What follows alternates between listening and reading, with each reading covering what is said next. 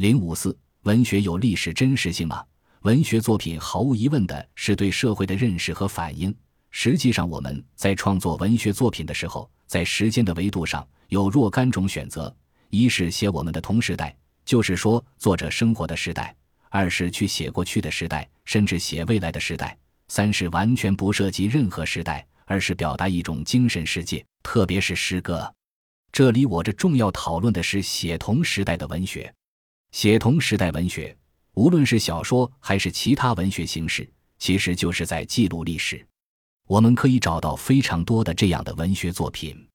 以上海为例，便有张爱玲的《金锁记》《倾城之恋》等，王安忆的《长恨歌》，金宇澄的《繁花》，陈丹燕的《上海三部曲》等。当我在读这些作品的时候，能够感觉其中强烈的历史感。特别是他们笔下所描写的都市生活、都市文化、普通人的故事、人与人之间的关系，甚至每天日常的吃喝拉撒住这样的一些细节，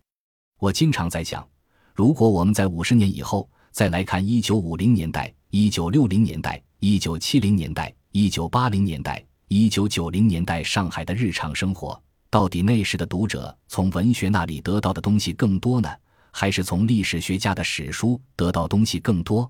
虽然我是一个历史学者，但是我越来越怀疑，我们五十年以后，甚至一百年以后，要了解上个世纪后半叶中国的日常生活、都市文化等等，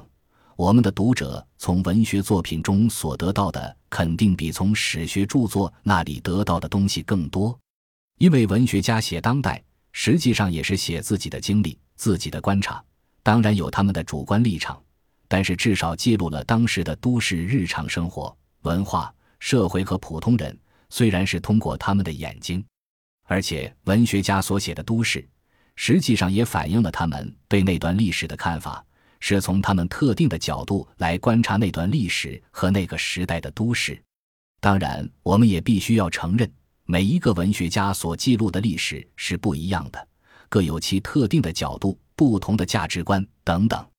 我们也必须看到他们的写作和历史本身有着相当的差距，这也是正常的，因为历史的写作与历史本身也是有差距的，而且甚至存在相当大的差距。这就让我经常在思考，为什么在历史写作和历史研究中，关注当代普通人的生活非常少呢？当然，我们可以指出很多客观的因素，强调写当代面临的各种障碍。有各种担忧、环境的制约等等，我承认这些客观因素造成的困难。其实我自己也遇到过这类的限制，但是我认为最主要的问题还是史学观。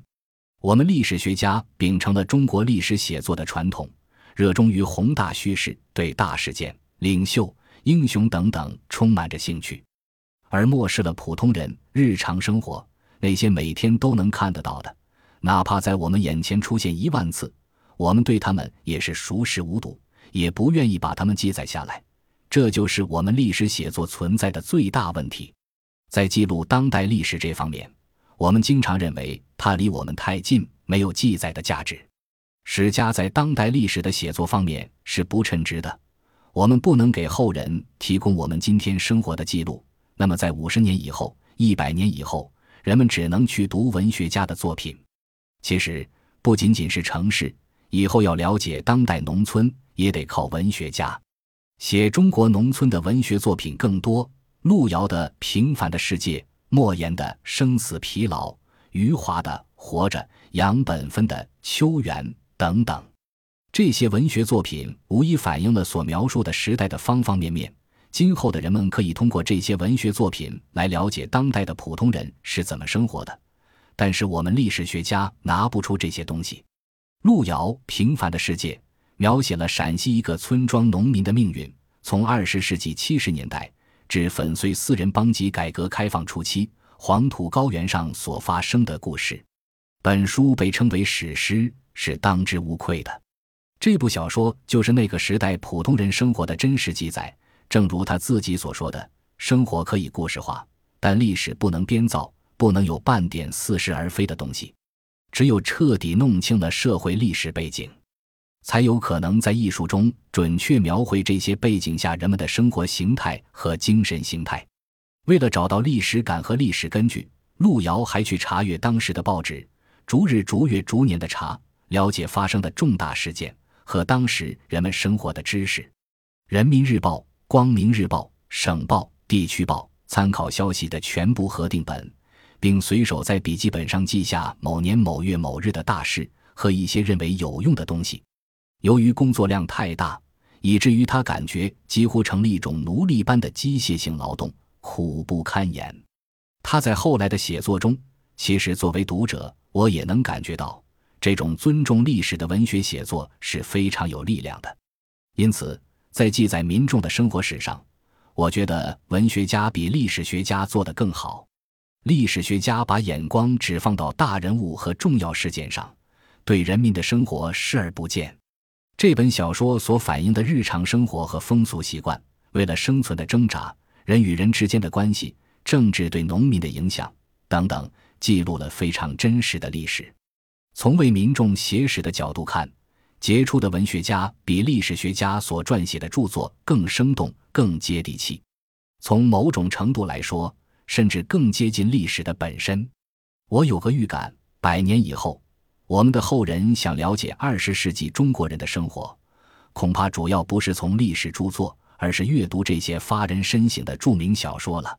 我们在讨论历史真实性问题的时候，其实每一个人、每一个学者、每一个历史学家都没有一个统一的标准。因此，什么是真实性是因人而异的。也就是说，这个学者认为某个记录或写作是真实的，但是换另外一个人却并不这样看。但同时，我也认为，在历史写作中，需要追求历史的真实性，我还是同意兰克所主张的，一定要从历史的记载、从历史的资料去发现历史的真实性，这应该是每一个历史学家的追求。但是，我对所谓的绝对的真实性是表示怀疑的，因为我们受到各种条件的制约。